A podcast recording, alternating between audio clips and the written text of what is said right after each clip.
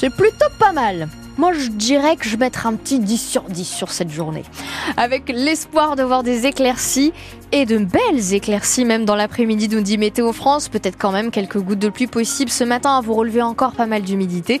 Grisaille aussi, mais entrecoupées donc d'éclaircies. Déjà ce matin, elles seront très franches dans l'après-midi.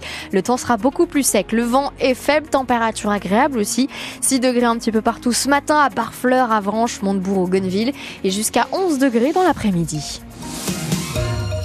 8h, les infos. Pierre Coquelin, donnez votre avis sur le projet de contournement sud-ouest de Cherbourg. Ce projet routier de deux fois une voie sur 15 km pour mieux desservir la Hague, il est relancé après avoir été dans les cartons pendant plus de 30 ans. Une concertation préalable démarre dans deux semaines. Mais en attendant, vous pouvez consulter le projet complet sur le site manche.fr et dans 21 mairies du Cotentin. Anthony Rimbaud, c'est quoi les grandes lignes de ce contournement sud-ouest de Cherbourg? Eh bien, ce contournement prévoit une liaison entre la glacerie Martin-Va, un viaduc pour enjamber la Divette, et puis plus à l'ouest, tout est ouvert. Six options de tracé sont proposées, plus ou moins proches des limites de Cherbourg en Cotentin. Pour chacune des options, vous trouverez les avantages et les inconvénients. Vous pourrez vous exprimer sur l'utilité même du contournement, même si cette concertation n'est pas un référendum sur le projet. Axel Fortin-Larivière est le vice-président du département en charge des déplacements. On est persuadé, à travers les études qui ont été faites, que la solution qu'on propose est une solution qui permettra d'envisager les déplacements et les infrastructures de demain. Mais on ne peut pas s'empêcher, au contraire, d'avoir de la part des habitants d'autres idées, d'autres points de vue qu'on se doit d'intégrer dans ce genre de projet. Et au moment de lancer cette concertation, Benoît Arrivé, le maire de Cherbourg-en-Cotentin, tient à rappeler que le contournement ne sera pas la solution miracle au désengorgement du centre-ville. On nous dit par exemple que ça va désengorger la gare et puis finalement on se rend compte que pas tant que ça. Sur 40 000 véhicules le jour, on nous parle de moins 3000, moins 4000 véhicules. Ce qu'on demande, c'est de l'honnêteté dans les arguments pour que les habitants puissent se décider en conscience et éviter de faire quelque chose que les générations futures pourraient nous reprocher. Cette concertation n'est que la première étape d'un long processus. Si après plus de 30 ans de discussion, cette fois le projet va au bout, le chantier devrait débuter en 2028 pour une mise en service du contournement en 2033. Et Anthony Rimbaud, le coût de ce chantier se situe entre 55 et 100 millions d'euros selon l'option de tracé retenue. Les six tracés sont aussi visibles via l'application ici. On reste sur la plateforme en ligne ici avec euh, ce témoignage que vous pouvez retrouver en, vidéo, celui euh, d'Alice d'Avril, une manchoise de 44 ans qui sort un livre ce mercredi, Femmes, soyez soumises à vos maris. Pendant plusieurs années, elle a été sous l'emprise de son mari, un catholique fondamentaliste. Interview réalisée par Katia Lotrou grâce aux moyens techniques de David Durand. Et on prolonge cette, euh, on prolonge cette question de l'emprise conjugale. Ce sera le thème d'à votre service dans une heure. Yannick Leflot recevra la psychologue Agnès Lelion.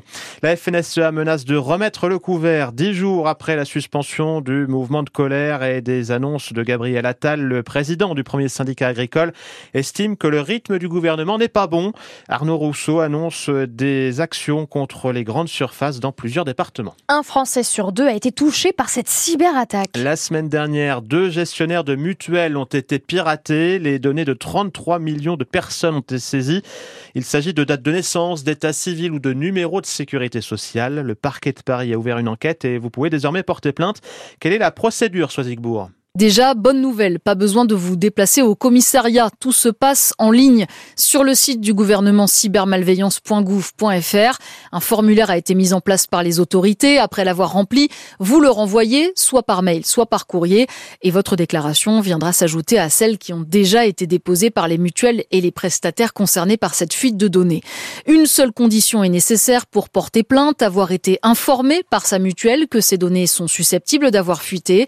Les assureurs ont d'ailleurs commencé à prévenir leurs clients en fin de semaine dernière. Si vous êtes victime et que vos données ont été volées, la CNIL, le gendarme français de la vie privée, vous conseille d'être extrêmement prudent avec les mails que vous recevez et de ne surtout jamais cliquer sur les liens ou les pièces jointes. Précision de Soisigbourg. C'est la journée internationale de l'épilepsie, une maladie neurologique qui touche environ 650 000 personnes dans notre pays. C'est quasiment 1% de la population française.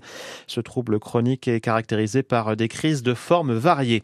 Les grandes marées continuent aujourd'hui sur le littoral manchois, coefficient de 110 aujourd'hui avec euh, une pleine mer vers 9h30 et ce soir à 21h45, basse mer vers 16h30. La préfecture maritime appelle à la prudence dans la zone manche mer du Nord l'an dernier.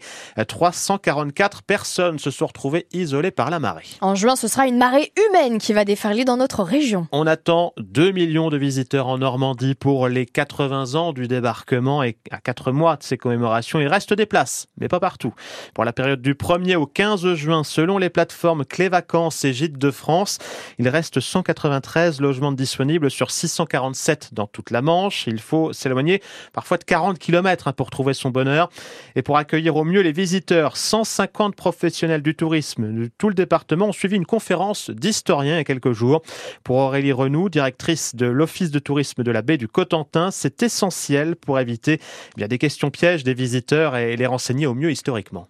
On constate effectivement qu'il y a différentes catégories de visiteurs. Il y a les passionnés qui viennent tous les ans, qui pour certains ont déjà écrit des ouvrages sur la Seconde Guerre mondiale. Et il y a également des visiteurs à qui nous on doit donner aussi les informations de base sur le conflit pour les envoyer après, pourquoi pas, dans les musées du territoire qui sont chacun spécialisés dans un domaine. Le musée Airborne par exemple autour des parachutistes, euh, bien sûr. Et on a besoin aussi d'informations qu'on relaie aux saisonniers puisque cette année tous les offices de tourisme et toutes les structures touristiques de la Manche vont employer encore beaucoup plus de saisonniers, on va dire à partir du mois d'avril jusqu'à la fin de l'année puisque cet afflux pour le 80e, bien sûr, ce sera autour du 6 juin, mais ce sera toute l'année aussi que le territoire va accueillir davantage de visiteurs. Donc ça nous permet aussi de relayer la bonne information à nos saisonniers qui ont une connaissance de base du sujet, mais qu'il faut encore euh, informer davantage. Vous allez être fatigué d'ici là. Hein oui, une très très bonne fatigue et voilà, on est fiers. C'est une chance folle de pouvoir euh, organiser ces cérémonies, d'accueillir tout ce monde euh, ici dans la Manche. Et on a hâte, comme Aurélie Renou, donc directrice de l'Office de tourisme de la baie du Cotentin. La Côte d'Ivoire a remporté la Coupe d'Afrique des Nations de football. Les éléphants se sont imposés 2-1 en finale face au Nigeria. Ils reviennent de loin car ils ont frôlé l'élimination lors des phases de poule. Et puis le tableau final débute aujourd'hui au Challenger euh, de Cherbourg, Challenger de tennis Cherbourg-la-Manche. À suivre aujourd'hui l'entrée en liste de la la tête de série numéro 1, l'Américain Brandon Nakashima, 91e mondial. Il sera face au Français Valentin Royer. Ce sera pas avant 18h30 hein, sur les cours du complexe Jean Jaurès d'Équeurdreville, avant le premier match du très attendu Benoît Père hein, demain. Hier, un des habitués du tournoi, le Français Kenny de Schepper, a pris la porte d'entrée. Notez qu'on reparlera du Challenger euh, de tennis de Cherbourg-la-Manche euh, dans le club 100% sport sur France Bleu Cotentin. Et puis on reviendra aussi sur euh, la belle victoire des handballeurs de, de Cherbourg. C'est c'était euh, vendredi soir à Cournon d'Auvergne en Pro League. Le rendez-vous du club 100% sport, c'est à partir de 18h30 sur France Bleu Cotentin.